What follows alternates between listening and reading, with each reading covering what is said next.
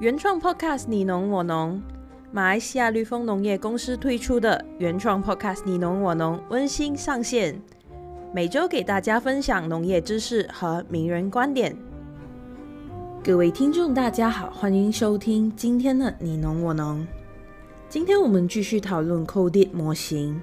对树木造成伤害的入侵者是无所不在的，昆虫、动物还有枝条的脱落。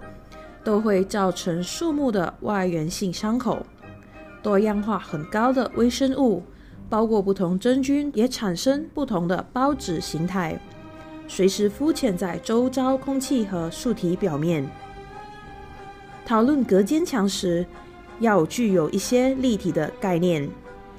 三道隔间墙分别呈现类似 X、Y、Z 向量坐标的方向。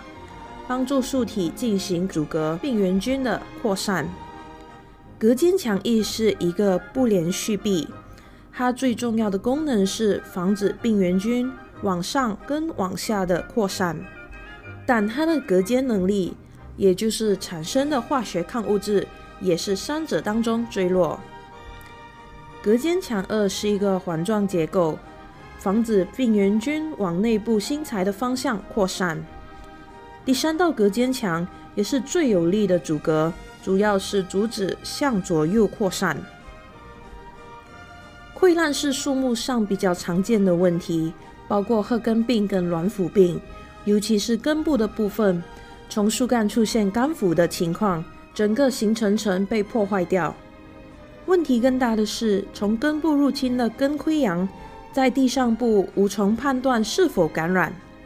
病原菌会从根系进入到地上部的微管束组织，感染的时间可能是十年到二十年不等。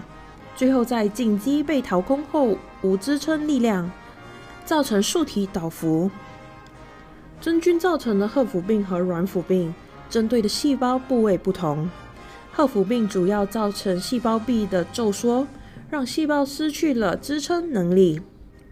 软腐病针对的则是细胞壁的次生壁区区域感染，所以最后整个是细胞内物质流出，也产生被掏空的现象。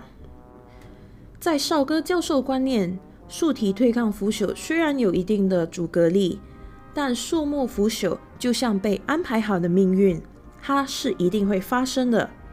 人类是没有可能去阻挡或者是让它不发生。尤其是根部的根腐发生，大多数还是因为人为的管理不当，先造成树木根系间接的受伤，才让后来的根腐或软腐有机可乘。无论如何，少哥理论让我们了解树体具有很强的求生意志，而人类可以反思的是，人为的管理是否给树体的这些求生意志带来了毁灭性的破坏。那今天的分享就到这里，我们下期见。